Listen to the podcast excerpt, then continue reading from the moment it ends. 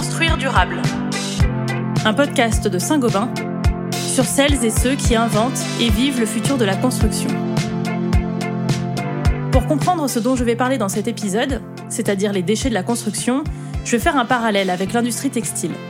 Comme tout le monde, je dois parfois acheter des vêtements. Sauf que je suis de plus en plus sensible à mon empreinte carbone. Je sais qu'acheter des vêtements neufs, c'est problématique parce que c'est une industrie qui émet beaucoup de gaz à effet de serre. D'un autre côté, il y a beaucoup de vêtements d'occasion en circulation qui vont mettre des milliers d'années à disparaître. J'achète donc beaucoup de vêtements en seconde main, que ce soit dans les friperies ou sur internet, et en plus ça me revient moins cher que d'acheter neuf. Pour la construction, c'est un peu pareil, puisque les chantiers produisent beaucoup de déchets qui pourraient avoir une seconde vie. Ça a interpellé Sébastien Duprat, un entrepreneur que Saint-Gobain m'a présenté. En 2018, il a fondé une plateforme spécialisée dans le réemploi des matériaux de construction. Quand il a eu l'idée, il était ingénieur dans une grande entreprise. Il conseillait et accompagnait des projets de construction durable. Ça a toujours été mon métier de, viser euh, à permettre de la construction plus sobre, plus environnementale, plus proche des besoins réels des populations et des, des, secteurs de la construction. La construction bas carbone, c'est un sujet très important pour Sébastien. Pas seulement pour lui d'ailleurs, puisque la France et l'Europe se sont fixés un objectif zéro carbone d'ici 2050. Il faudra atteindre l'équilibre entre les émissions de gaz à effet de serre et ce que nos écosystèmes sont capables d'absorber. Ça implique de révolutionner les pratiques dans toutes les industries, notamment celles de la construction. Et ça prend du temps, mais on peut déjà mettre en place des pratiques vertueuses. Et, euh, c'est finalement de, projeter de la neutralité en 2050 euh, qui m'a fait me dire, pour moi, est-ce que je veux travailler sur le carbone de 2050 ou est-ce que je veux travailler sur le carbone de 2018 Et, euh, et j'ai eu envie de dire, non, maintenant, il faut s'occuper du carbone ici et maintenant. Pour participer à l'effort collectif, Sébastien a eu envie de s'attaquer à un problème central du secteur de la construction, les déchets. À la fin d'un chantier, on se retrouve souvent avec un tas de matériaux inutilisés. Ça peut être des matériaux qu'on a enlevés, comme une étagère par exemple, ou alors un surplus de laine de verre. Le mot qu'il faudrait qu'on arrive à éradiquer complètement, c'est le mot de déchet. C'est-à-dire on construit avec des ressources. Et les penser en déchets, c'est déjà penser que euh, c'est destiné à l'abandon et, et qu'ils vont être encombrants. Et en fait, nous, aujourd'hui, on se rend compte que regarder la matière avec un regard différent, c'est lui donner la chance de ne pas être un déchet. Réemployer tous ces matériaux, ça n'a rien de révolutionnaire. Ça se pratique depuis très longtemps. L'histoire de la construction et de l'architecture, c'est utiliser les matériaux qui sont déjà là. La Rome de l'Antiquité a servi à faire la Rome du Moyen Âge, qui a servi à faire la Rome de la Renaissance. Et les pierres et les poutres, elles ont toujours eu 2, 3, 4, 5 vies. C'est ce que Sébastien a voulu faire.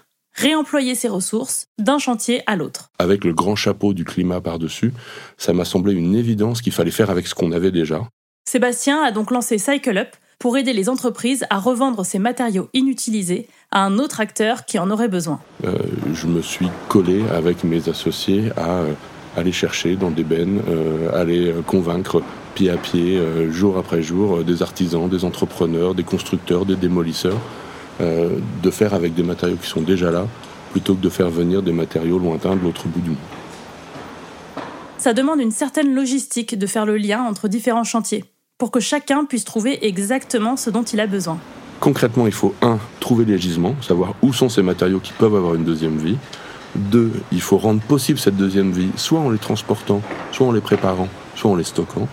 Et puis trois, il faut accompagner ceux qui veulent s'en servir avec une ingénierie spécifique, la discussion avec le bureau de contrôle, la discussion avec l'assureur, pour que tout le monde le fasse dans un maximum de sécurité. Ce système de réemploi est intéressant pour tout le monde. Pour les entreprises qui vendent ces ressources, pour les acheteurs qui économisent sur l'achat de matériaux et pour Cycle Up qui récupère une commission. Mais ça ne veut pas dire que c'est simple pour autant. Dit comme ça, on se demande pourquoi est-ce que c'est pas tout de suite des millions de transactions par jour.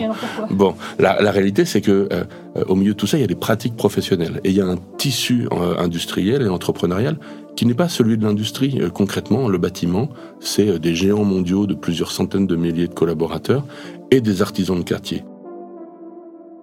Sébastien a déjà convaincu beaucoup d'industriels de rejoindre son projet d'économie circulaire. Mais pour lui et pour ses équipes, c'est là que le vrai travail commence. Il faut que les matériaux trouvent preneurs. C'est un défi gigantesque. Et ça a demandé du temps pour Cycle Up pour y parvenir. Il y a deux projets en particulier qui ont marqué Sébastien.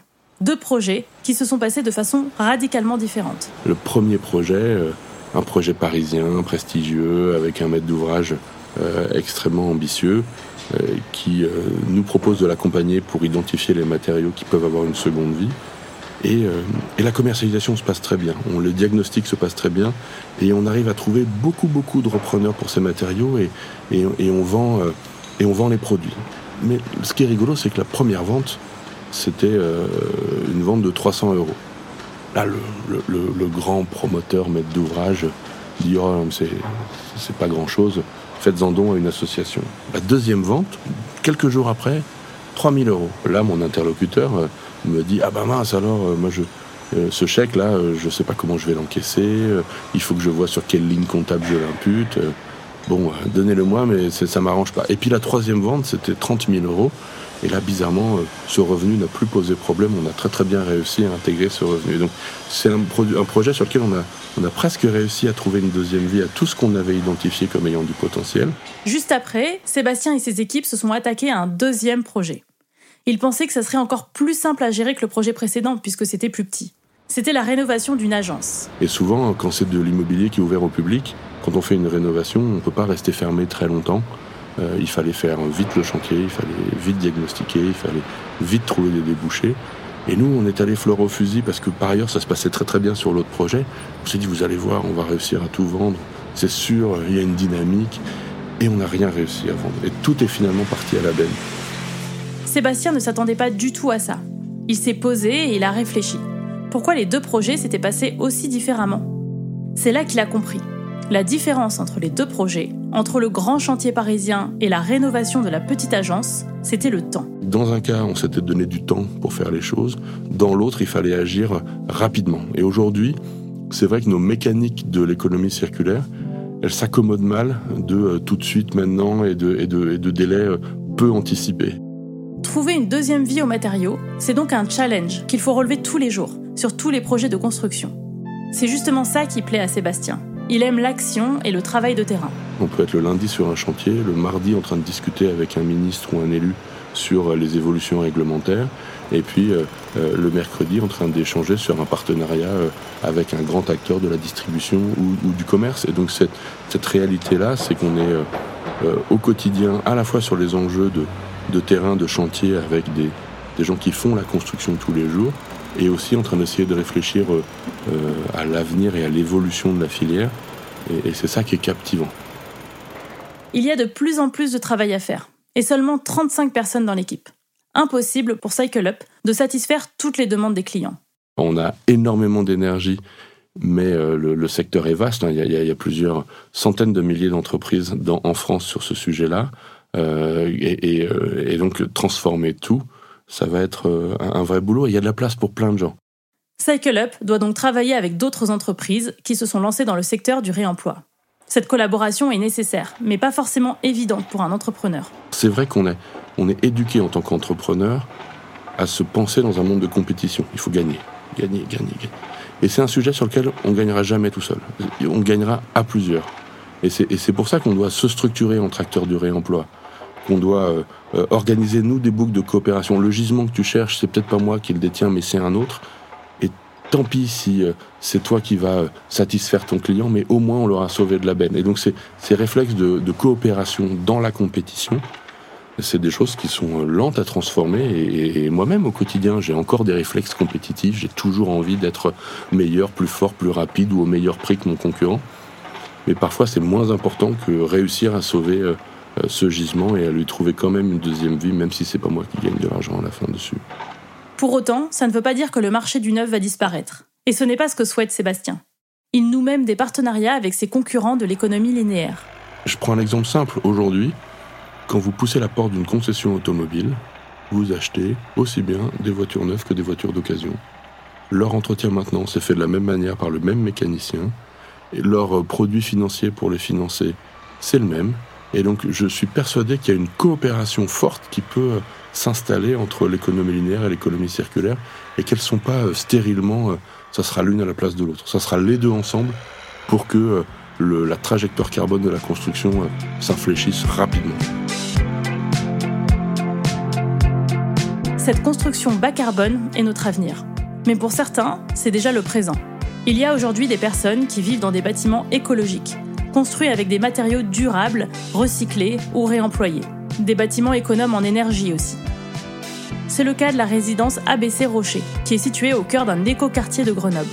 J'étais curieuse de connaître le quotidien des habitants dans ce logement du futur. Alors j'ai pris le train et je suis allée à leur rencontre. C'est ce qu'on entendra dans le prochain épisode.